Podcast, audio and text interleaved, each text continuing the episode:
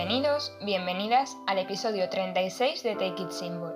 Hoy tengo el placer de entrevistar a Manuel Iglesias, investigador y docente en la Universidad Complutense de Madrid y estudiante doctorando en la Universidad Complutense de Madrid y en la Universidad de Harvard.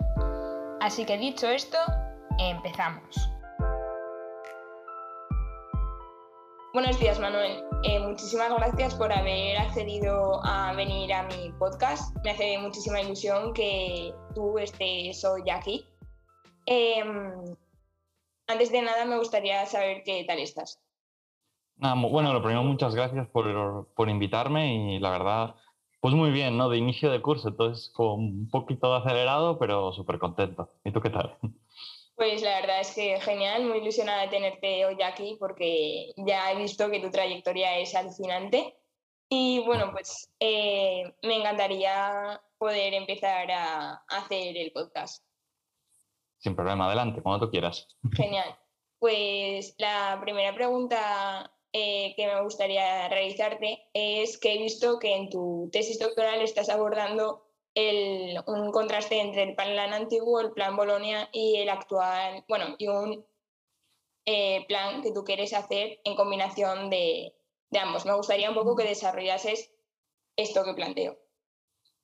Vale, genial. Pues simplemente por dar un poco una idea y que se pueda entender, porque obviamente las cosas, las pocas cosas que puedo decir tienen mucho más matiz, mucho trasfondo, ¿no? Pero resumiendo, podríamos decir que Inicialmente, casi toda la historia, digamos, ¿vale? Hasta bien entrado el siglo XX, mediados del siglo XX, en la universidad, en el contexto universitario, ¿vale? En otros contextos educativos empieza un poquito antes este cambio. Hay lo que técnicamente se llama el modelo centrado en el profesor, que para que nos entienda la gente que nos está escuchando, básicamente es posiblemente la mayor parte de las clases que la mayor parte de la gente ha tenido a lo largo de su vida. Es decir, vas a clase, clases muy uniformes, bastante jerárquicas, donde un profesor da lo que conocemos como clase magistral o lección magistral. Que para quien no conozca este término, básicamente es una persona habla y el resto escucha. ¿Vale? Siempre hay mucha jerarquía, hay exámenes con notas, etcétera. Es decir, ese, esa sensación que mucha gente tendrá y ahora estará pensando de, vaya, vale, la, mitad de mis profes, ¿no? Si, no, más. Luego esto hay, una, hay un desarrollo hacia un modelo que ya no se llama modelo centrado en el profesor, sino que en aspecto técnico se llama modelo centrado en el estudiante. Es decir, ya no es el profesor lo importante, el que sabe, el que transmite el conocimiento, el que todo lo tiene y lo da al resto, sino que ahora se gira hacia el estudiante. Es decir, ahora es esta persona la que es proactiva, la que tiene que construir su conocimiento, la que tiene que desarrollarlo. Es decir, el profesor, mucha gente a lo mejor ha escuchado frases como que se vuelve un facilitador, ¿no? Aquí ya no es tanto instruir, es decir, en el primer modelo la gente tiene que instruirse, es decir, aprender conocimiento. Aquí sale una nueva palabra que es la palabra de competencia, que sí que coge el conocimiento, pero se empiezan a hablar de habilidades, de valores, de todas estas cosas, ¿no? Como por decirlo, algo más completo y además más con una formación más aplicada, ¿no? Y es cierto que este modelo, a mí una de las cosas que, me chirría es que cada poco tiempo se vuelve a vender como que es una innovación, ¿no? Hace poco, aunque sabemos que lo que hice puede que esté un poco mal, es que estaba en la cola del supermercado y había unos padres delante que estaban hablando de eh, que habían llevado ahora a sus hijos a un, a un colegio con una metodología ultra innovadora que acababa de salir, que era la revolución de todo, ¿no? Que eran las escuelas Montessori, ¿no? María Montessori, que es la, la autora de esta forma de trabajar, es cierto que fue muy innovadora, es cierto que es una genia de la historia de la educación y es una persona a admirar, pero bueno, no es que lo haya creado ahora ese modelo. María Montessori publicó en el año 1912 su método, ¿no? U otros métodos súper revolucionarios que tenían este modelo más centrado en el estudiante, en la persona, como puede ser Waldorf de Steiner, es de 1918, si no me equivoco. Es decir, sí que es cierto que son revoluciones, pero no son de ayer, son de ya hace casi un siglo, ¿vale? Entonces, a veces a mí me chirría un poco esto que cada vez se vuelve a vender lo mismo como si fuese la última innovación, pero lo que estamos haciendo es reciclar cosas que tienen un siglo. No, que no digo que esté mal, simplemente que hay que tener en cuenta esta parte. Cuando se lleva a la universidad, ¿no? este modelo centrado en el estudiante llega mucho más tarde. Se empieza a debatir sobre los años 50, 60, y en Europa es lo que eh, se conoce como eh, lo que se creó como el espacio de educación superior europeo, que aplica mucho este enfoque, ¿no? que mucha gente le sonará por el plan Bolonia. ¿no? Que en España se aplicó sobre el 2008, 2009, aunque el Bolonia se venía hablando desde el 1999 aproximadamente. Entonces, claro, se quiere una revolución, ahora el estudiante es el centro, el estudiante es lo importante, pero fue un éxito más teórico que práctico. El modelo centrado en el profesor se quedó arraigado y el modelo centrado en el estudiante no ha llegado a cuajar del todo, ¿no? Le podemos echar la culpa al modelo y es probable que algunos fallos tenga, que es lo que yo critico también, pero también un poco a la aplicación, ¿no? La falta de inversión que hubo en muchos países, que no se hizo un trabajo con el profesorado para que pudieran adaptarse, ¿no? Porque una de las exigencias era pasar de estas metodologías magistrales que decía antes a metodologías activas, aprendizaje cooperativo, learning by doing, aprendizaje por proyectos. Y esto no se aprende por, por combustión espontánea, digamos. Y otra parte es que no se hizo trabajo con los estudiantes. Y esto es a mí lo que más me molesta, ¿no? Hay un autor que se llama Kane que publicó en el año 2003 un artículo, para que veas, en el año 2003, es decir, esto se pudo haber previsto, que él dijo una frase que a mí me gustó mucho, ¿no? Que decía que en el modelo central del estudiante había un problema, y es que el foco era el estudiante independientemente de sus características. Para que te hagas una idea, Alicia, y también la gente que nos escucha, ahora mismo en España hay cerca de 1.400.000 estudiantes universitarios. ¿Me vas a decir que todos son iguales? Siquiera similares. Es que es imposible. Cada persona tiene un contexto y una vida muy diferente. Entonces a mí esto ya me parece uno de los grandes errores, ¿no? Nos centramos en el estudiante, todo es para aprender en el estudiante, nos llenamos la boca con palabras como diversidad, inclusión y no sé qué, pero no se hace ningún cambio estructural, no se forma al profesorado, no se forma al personal de administración y servicios, no se forma a los propios estudiantes para prepararse para un cambio que se presupone radical. Si tú lees el modelo central del profesor y en el estudiante, en la teoría, son cambios muy radicales, ¿no? Para que tengas una idea, yo tengo una tablita desarrollada donde estoy viendo las diferencias, ¿no? Como grandes bloques, y creo que tenga cerca de grandes, grandes bloques de cerca de 20. O sea, es algo radicalmente diferente. Y la realidad es que no ha ocurrido. Nos hemos quedado en un punto intermedio donde el modelo ideal del profesor está muy estudiado y el modelo ideal del estudiante se ha estudiado, pero realmente vivimos en un híbrido que no sabemos muy bien lo que pasa. Es decir, estamos utilizando algo de manera global prácticamente, porque esto al final se ha extendido a todo el mundo, y no sabemos muy bien lo que estamos haciendo en el fondo, lo cual me parece muy negligente desde el punto de vista institucional. ¿no? Entonces, claro, aquí es donde eh, con el catedrático que que a mí me ha enseñado prácticamente todo lo que sé, ¿no? uno de mis directores de tesis y la persona que me ha guiado, era muy crítico con esto y él planteó un modelo ¿no? de, de manera sencilla, pero que detrás había muchísimos años de experiencia y que me empezó a hablar de él, me empezó a hablar de él y fue el foco de mi tesis doctoral, ¿no? Que básicamente eh, este modelo se llama el modelo de la cuádruple tipología docente-estudiante y de lo que habla es de una crítica a esto que viene de antes pero no una crítica de lo tiramos todo, sino de vamos a aprovechar todo lo interesante que estos dos modelos tienen, incluso este híbrido extraño, y vamos a intentar verlo de una manera más amplia. ¿no? Y uno de los puntos nucleares es que en este modelo es necesario el compromiso. Es decir, esto que decía Keynes del foco independientemente en el estudiante, independientemente de sus características, perdón, ya no vale. El estudiante requiere cosas. Y el eje fundamental es lo que en inglés se llama engagement, ¿no? que se utiliza mucho también en español esta, esta palabra, pero es el compromiso. Hay una frase que es un poco una exageración, estas un poco así bonitas, Mr. Wonderful, ¿no? digamos, que dice que si no estás dispuesto a aprender, nadie te puede ayudar. Es decir, si no estás comprometido, nadie te va a ayudar. Y esta frase continúa diciendo que si estás dispuesto a aprender, nadie te puede parar. Y esta es un poco la, la idea a lo mejor más bonita, más filosófica, digamos, que hay detrás de este modelo, que es que si la gente se compromete, entre comillas, nadie te puede parar. Pero otra de las cosas que yo vengo criticando respecto a los dos modelos anteriores es que han hecho énfasis en una figura ignorando, entre comillas, a la otra. ¿no? El profesor o el estudiante.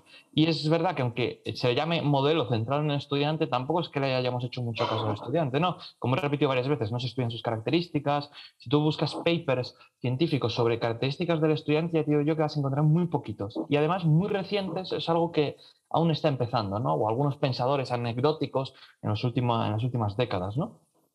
Entonces yo digo, oye, hay que tener en cuenta los dos. Es que cuando dos personas se unen no pueden ser entendidas como dos individuos Aquí no vale eso de que la suma de las partes da un resultado único, ¿no? Es algo que también, por ejemplo, en la Gestalt se dice que es que la suma de las partes, o sea, el todo no es igual a la suma de sus partes. Es decir, hay algo más grande que las dos partes por separado. Entonces, en este modelo, entender lo que es un buen docente, bueno no entendido como un juicio ético, sino como unas características científicas estudiadas de lo que sería el mejor docente posible, ¿vale? Y además, por otro lado, tenemos el buen estudiante o, el, el, ideal que buscamos de un gran estudiante. No, aquí las características son importantes y en eso es en parte lo que me dedico ahora a trabajar, en buscar qué es ese gran estudiante, ese, entre comillas, perfecto estudiante. Y luego la interacción. Lo que entendemos nosotros es que es muy importante tener en cuenta que si tú tienes un buen estudiante, ¿vale? Insisto, no es un juicio ético, etcétera, son unas características estudiadas, y un buen docente, posiblemente haya una interacción muy positiva. A esta interacción nosotros le hemos llamado círculo virtuoso, es decir, se van retroalimentando pues el profesor enseña a buenos estudiantes, los buenos estudiantes van a aprender más, pero es que los buenos estudiantes se van a motivar, van a hacer más preguntas, entonces el profesor a lo mejor también dice, ostras, pues tengo que estudiar más para poder darles mejor eh, información o tengo que innovar porque me piden más, entonces al final estás en un ciclo donde todo el mundo crece, es decir, se acompaña. Pues esto puede ocurrir al contrario, encuentras un profesor malo, quemado, sin ganas ya de enseñar y lo mismo estudiantes que pasan de todo, que no están comprometidos, que van a clase como, yo a veces digo coloquialmente, como macetas, ¿no? Están ahí y son una planta y ya está. Claro, aquí que tienes el contrario, los se, se retroalimentan, pero para mal, es lo que llamamos un círculo vicioso. El profesor dice, ¿para qué me lo voy a currar yo si estos pasan de mí? Es que tiene toda la razón. Pero es que el estudiante luego hablas con ellos y dicen, ¿para qué me lo voy a currar yo si mira este que no hace nada? Y es que tienen razón también. O sea, no es culpabilizar a una parte o responsabilizar a una parte, es que soy las dos, sois el sistema. Y luego, claro, tenemos los puntos complicados, cuando uno es bueno y el otro es malo. Por ejemplo, un buen docente con muy malos estudiantes es lo que estamos estudiando, nuestra hipótesis es que se van a quemar. Es decir, tú llegarás un día con una gran actividad y dirás, guau, he preparado esto de una manera súper innovadora, una metodología activa súper chula, no sé qué, llegas y todo el mundo pasa de ti. ¿No? Una vez lo aguantas, pero tú imagínate una y otra y otra y otra, y piensa que un docente a lo mejor si, si empiezas desde muy joven hasta que se jubila, son décadas de experiencia, décadas con mal, mal, mal, yo me lo trabajo y yo me lo trabajo. Entonces lo que queremos es que se va a quemar y va a pasar a ser un mal docente. Es decir, nosotros añadimos que a veces los malos docentes no es que sean malos porque hayan dicho, se levantan un día y dicen, pues hoy voy a dejar de ser un buen profe. No, no, es porque hay un proceso en el que te vas quemando laboralmente. Pero esto puede ocurrir al revés. Tú eres el estudiante que llegas a primero de carrera, que vienes a comerte el mundo, que quieres, que crees que puedes con todo, y ves con profesores que están desmotivados, que no quieren dar clases, no quieren profundizar, les da un poco igual, no te quieren atender, no atienden a tus curiosidades, incluso malas respuestas, ¿no? Pues claro, tú como estudiante dices, bueno, pues ya veo lo que hay, ¿no? ¿Para qué voy a seguir? Entonces nuestro, nuestra propuesta es esa, ¿no? Que hay que estudiar al docente como se viene haciendo, y el docente es nuclear e importante para enseñar, pero el estudiante es nuclear para aprender, porque viene a eso, viene a aprender, entonces hay que estudiar sus características también. Pero no hay que desatender ese punto, ese todo que es diferente a los dos, ¿no? De, oye, y aquí hay buenos, hay malos, y además esto también afecta luego a las evaluaciones docentes. Ahora, algo en España conocido es el docencia, ¿no? Los estudiantes evalúan a los docentes. A mí esto me parece casi, casi absurdo, ¿no? Y, y si son malos estudiantes, es que pueden estar sesgando todas las respuestas. Y si el instrumento no funciona bien, de medida, ¿no? Lo que proponemos nosotros es que en estas ocasiones los docentes también tienen que valorar a sus estudiantes. ¡Joder, pedazo de grupo tengo! Es que hay un grupo maravilloso, genial, espectacular. Y los estudiantes dirán, un profe espectacular. Y ahí detectas un círculo virtuoso. Y dices, qué bien, ¿no? Pero es que a lo mejor malos estudiantes van a evaluar mal a un profesor que se lo ha trabajado mucho, simplemente porque les hace trabajar, les exige, ¿no? Y eso es algo que a mí me preocupa mucho del modelo, y ya acabo, perdón, que, que me enredo con todo esto, del modelo del estudiante, que es que yo creo que en la teoría era muy buena, pero en la práctica se ha vuelto un proceso un poco infantilizador. En, claro, cuando hablas de metodologías como por ejemplo Montessori, que van muy centrada a peques, pues claro, son, son, son nenes y nenas muy, muy peques, pues claro que es infantil, ¿no? Pero en la universidad creo que se ha vuelto un proceso paternalista, infantilizador, donde queremos darle todo hecho al estudiante.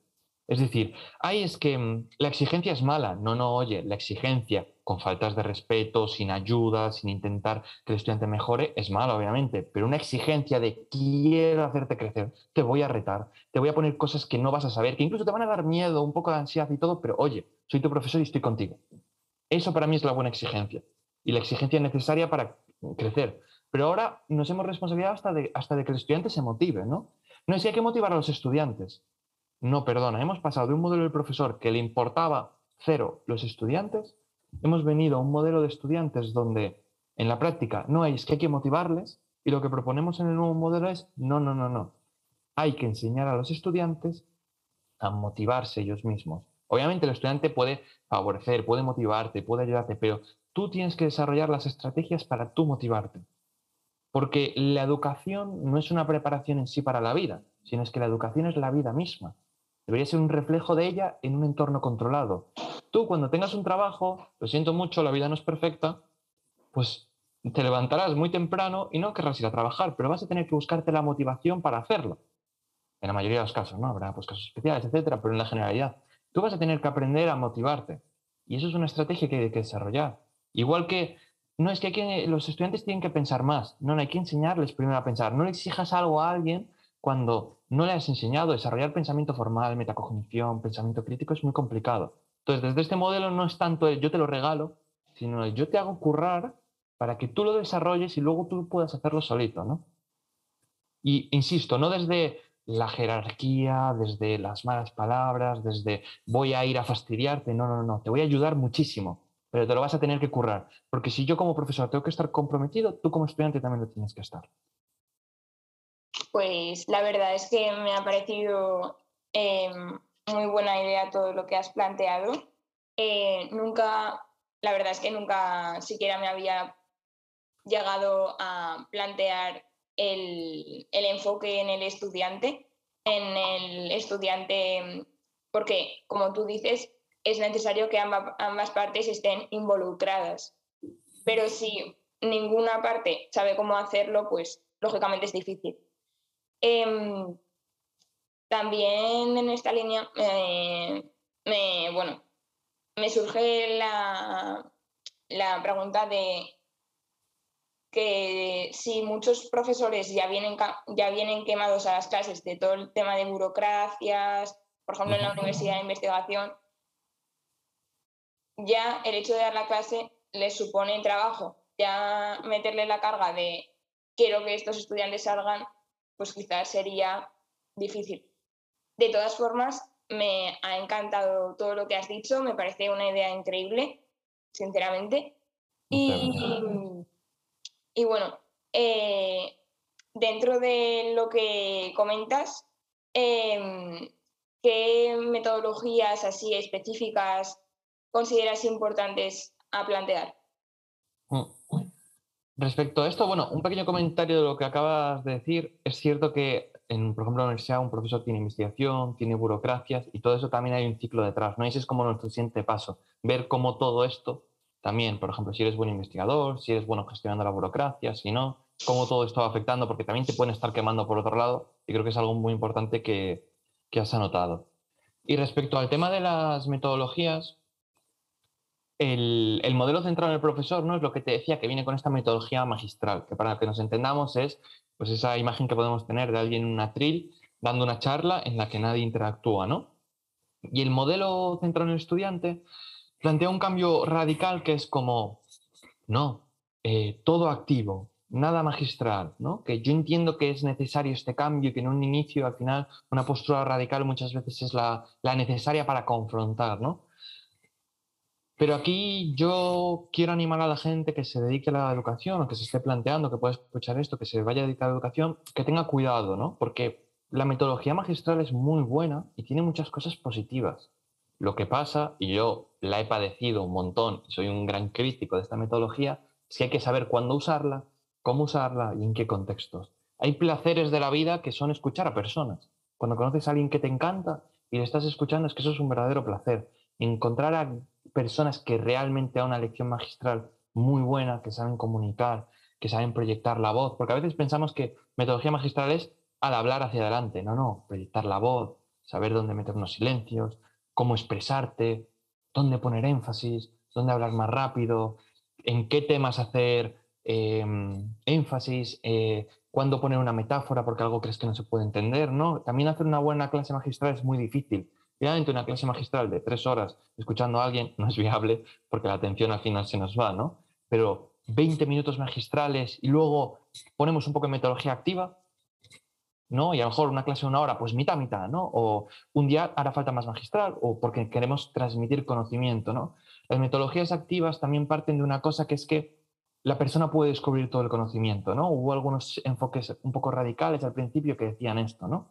Y es cierto, descubrir el conocimiento ayuda a que luego sea más fácil para ti acceder a él y se consolide. Un ejemplo muy clásico, a lo mejor te ha pasado de que estar en el cole, ¿no? Y no entendías una palabra y te decían, búscala tú en el diccionario porque así no se te va a olvidar. Esa es la diferencia entre una magistralidad y, una, y un aprendizaje activo. Magistral sería que te lo hubiesen dicho, activo es que tú te las apañes. Y es fantástico, y ahí es aplicable y real.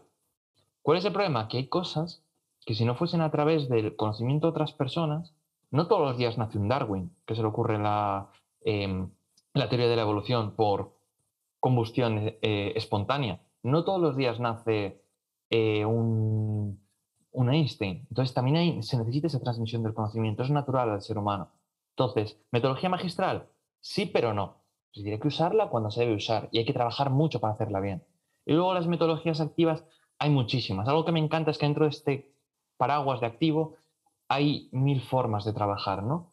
Y yo también quiero hacer una crítica a esto y es que, por nombrar algunas, el aprendizaje cooperativo a mí me gusta mucho, el aprendizaje por proyectos me gusta mucho, el learning by doing, es decir, el aprender haciendo, el tú ponerte a hacerlo me gusta mucho, el aprendizaje y servicio, el aula invertida, pero hay que tener cuidado, porque una cosa es el aprendizaje cooperativo, que se ha estudiado que funciona, y otra cosa es gente que dice, bueno, me gusta esto, cojo esto, pero esto no, pero esto sí, pero lo otro no, y al final tienes una bola de cosas que dices, bueno, es más o menos aprendizaje cooperativo. No sabemos si eso funciona, ten cuidado, ojo. Otra cosa es que luego lo contrastes, veamos cómo avanza. Entonces, tiene que tener cuidado porque algo bonito las metodologías activas que son muy flexibles, pero a veces en la flexibilidad podemos encontrar un problema, ¿no?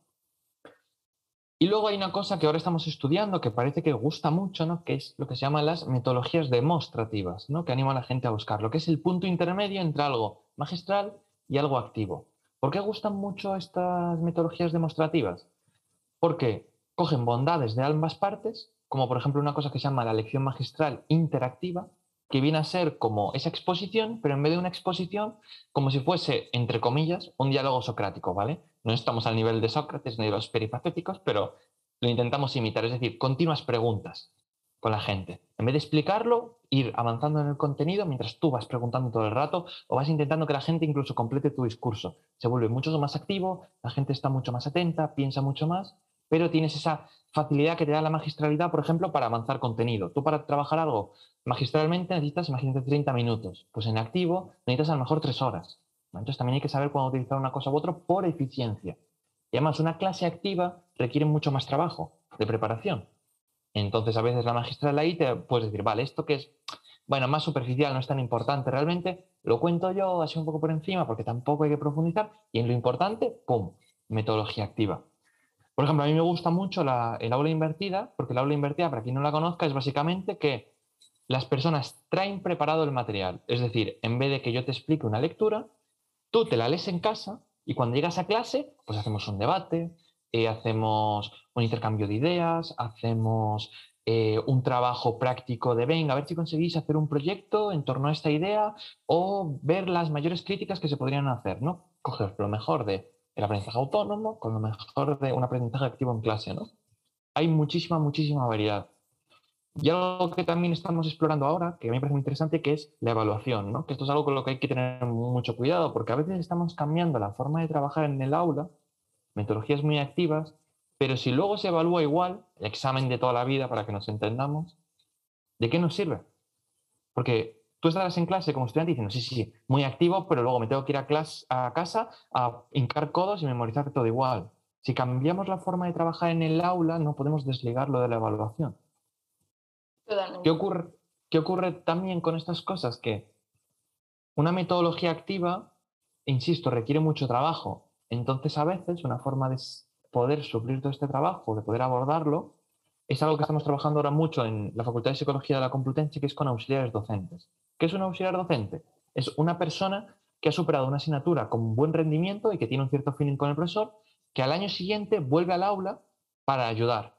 Porque si yo hago, imagínate, aprendizaje cooperativo y tengo 10 grupos, 10 subgrupos de 4 personas o 5, para mí atender a los 10 cuando tengan dudas, tardo mucho, pero si tengo un estudiante conmigo que sabe mucho y que confío en él y que lo he instruido, yo tengo 5 y él tiene 5. Hacemos lo mismo en el doble de tiempo, ¿no? Es que, y eso crea también una reconfiguración del aula, ya no es estudiantes y profesor, no es que es estudiantes, profesor y es que hay un auxiliar, sino dos incluso. Entonces, yo quiero animar a que la gente cuando busque metodologías activas, para intentar cerrar un poco la idea, ¿no? Es, hay muchas, ten cuidado de lo que es una metodología activa que se ha visto que funciona y lo que es su versión como un poco retocadita, porque a veces se puede alejar mucho. No demonizar la clase magistral y que busquen el concepto de lección magistral interactiva, aula invertida, aprendizaje cooperativo y que vayan probando, porque también a veces se adapta al profesor. A lo mejor un profesor va muy bien y trabaja muy bien con una metodología activa y no con otra. Es decir, es una caja de herramientas. No es decir, tenemos todas y usamos todas. No, no, hay que usar unas en un momento y otras en otro momento. Y unas cuajarán contigo, otras no. Unas irán mejor con un grupo de estudiantes, otras irán mejor para estudiantes buenos, otras para estudiantes malos. Pero claro, al final todo esto necesita pues, mucha formación, mucha inversión en educación, etc.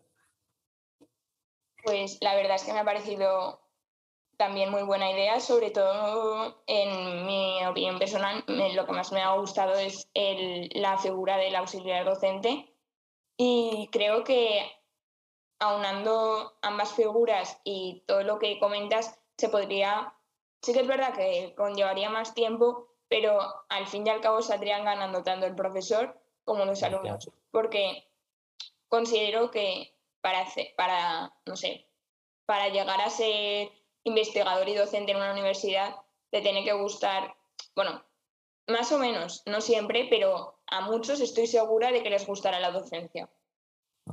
Y no tengo la cifra exacta, pero seguro. Mm. Y bueno, considero que, como tú dices, llegarían Y esto se podría aplicar tanto en secundaria, primaria y bueno, en infantil adaptado a, su, a cada etapa, pero, pero bueno, pues me ha parecido muy buena idea. Y pues, No, nada, simplemente que, que la idea esta de la... Yo creo que la gente que se dedique a la educación se forme un montón, que pruebe un montón, y también mandar el mensaje a los estudiantes de, oye, tú tienes tu parte de responsabilidad, por favor, cúrratelo, porque si no, la otra persona no deja de ser una persona y al final se quema. Y de verdad que con esto se pueden hacer cosas súper bonitas, ¿no? A mí me gusta ser muy, muy crítico con la educación, pero es que si lo soy es porque al final quiero que se llegue a la mejor versión, básicamente. Pues me ha encantado esta forma que has tenido de terminar eh, y con esto pues me gustaría ya te, eh, ir cerrando el podcast. Muchísimas gracias por haber estado hoy y haber querido participar en el podcast. Ya te he dicho que es todo un placer que estés aquí y pues muchas gracias. Muchísimas gracias a ti, Alicia. Un placer. Hasta luego.